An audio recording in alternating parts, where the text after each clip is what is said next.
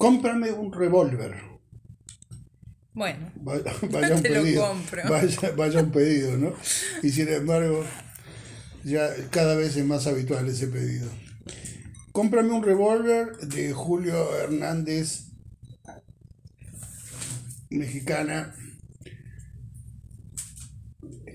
Es una puerta eh, nueva que nueva que abre este, la Cineteca. En el Club La Cuarentena. sin el Club La Cuarentena. Es, una puerta nueva que abrimos. ¿Por qué digo nueva? Porque hemos venido comentando películas industriales y a medias industriales, como lo que llaman el indie norteamericano, pero películas que eh, básicamente son de, de, muy amplio espectro temático y, que, que, no carecen de medios para, para, funcionar eh, financieramente. Ahora, con esta película, abrimos una puerta hacia el otro cine. Porque hay otro cine. El de la América Profunda.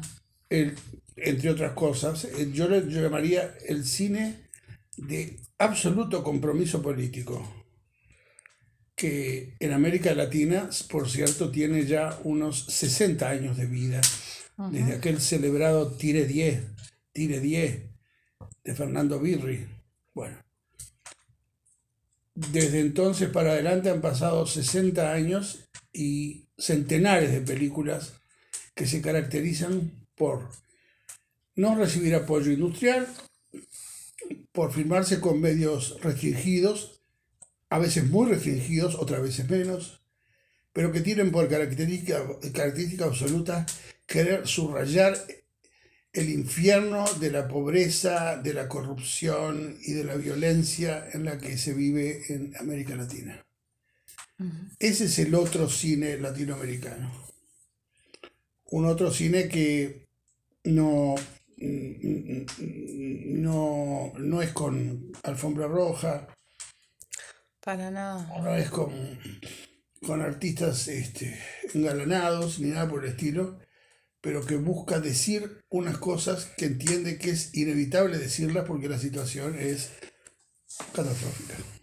Sí, ahora esta historia de, que no sabemos cómo el padre de la niña que protagonizan la, la, película llegan a estar ahí de rehenes de los narcos, ¿no? Viven en el medio de la nada, cuidándoles el campo de béisbol. Donde, donde les gusta a los narcos ir a jugar al béisbol, a jugar unas pelotas de béisbol siempre sosteniendo sobre la mano izquierda la metralleta, ¿no? Porque, ah, sin soltar. Sí, sí, sin soltar nada porque eh, eh, los narcos viven como narcos.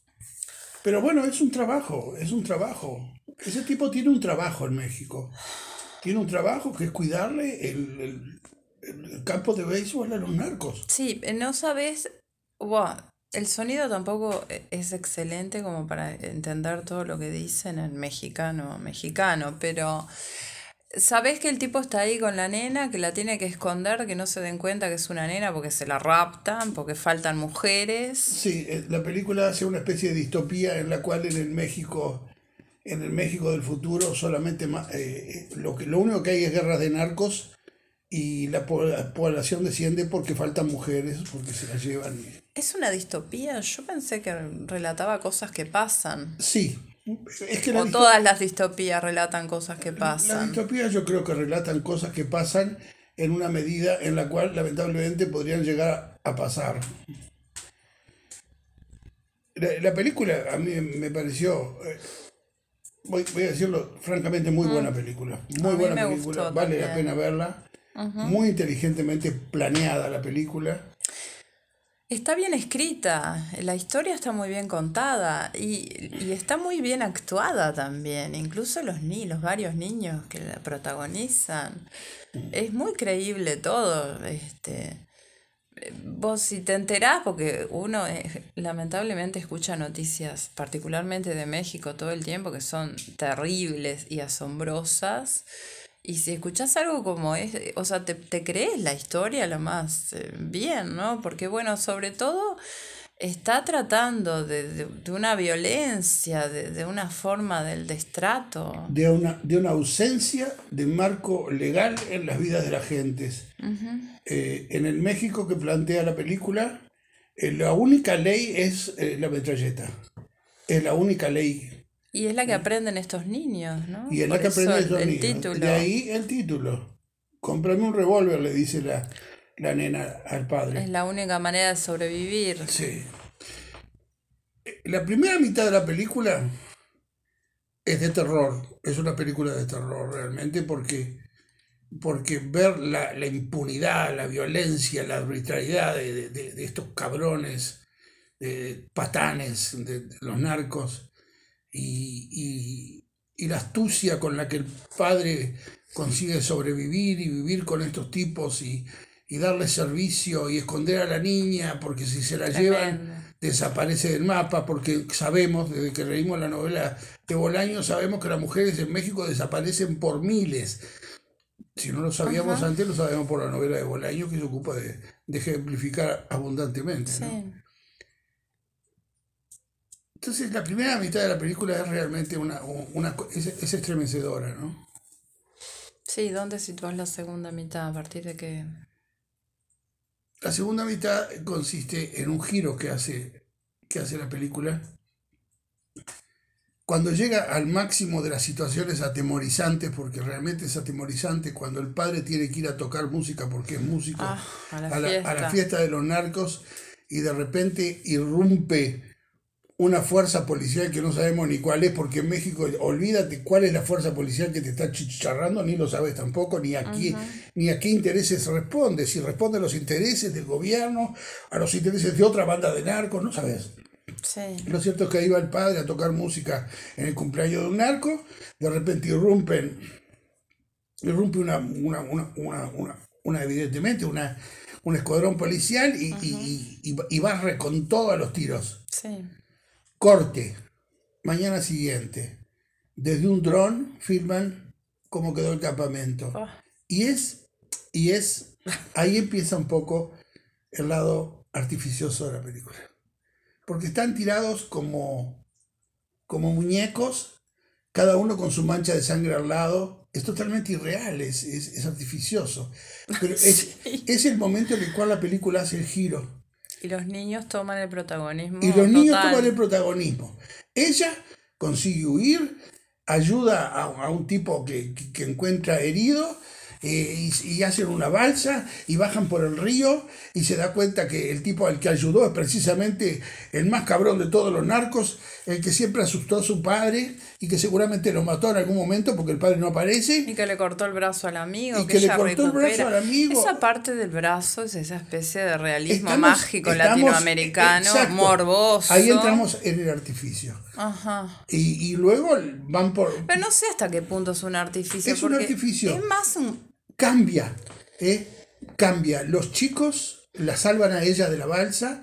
Tírate, tira, tira, tírate al agua, ven con nosotros. Pero si, apostara a una magia real, no estaría oliendo a podrido ese brazo con el que evidentemente no van a poder hacer nada. No, bueno. Hay una cosa de realismo Ella- crudo ella- en eso. Ella le trae su brazo al, al amigo. ¿tá? Y, ellos- y todos huyen.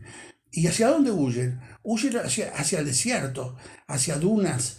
¿eh? Ellos son el germen. El germen. ¿El germen de qué? De la guerrilla. de otra sociedad violenta. de, de otra sociedad que va a expulsar a, a los violentos.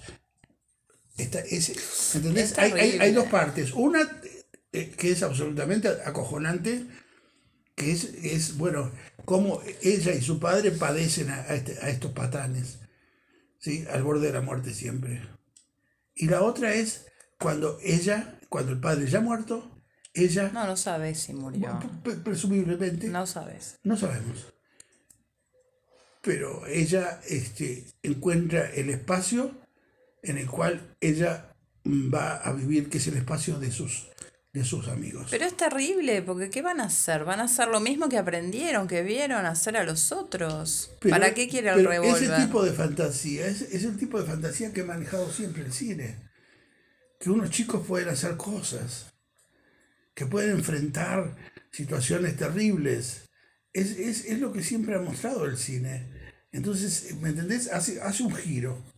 Hace un giro. Esto, pero esto. ¿Eh? Bambi. La segunda parte. Ay, no, no, no. No, no lo creo. Bueno, Ellos están absolutamente marcados por esa violencia, no van a poder hacer otra cosa más que reproducirla. seguramente que no, pero bueno, eso este, este, es, un, es un tema de la sociología, de la psicosociología, eh, que no le viene a la película. La película lo que viene es dar un mensaje.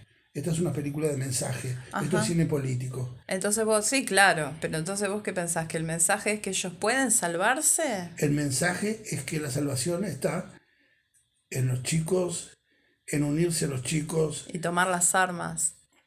¿Hay, hay una solución? Ah, esa es la solución. ¿Cuál es el tema de hace dos o tres años en México?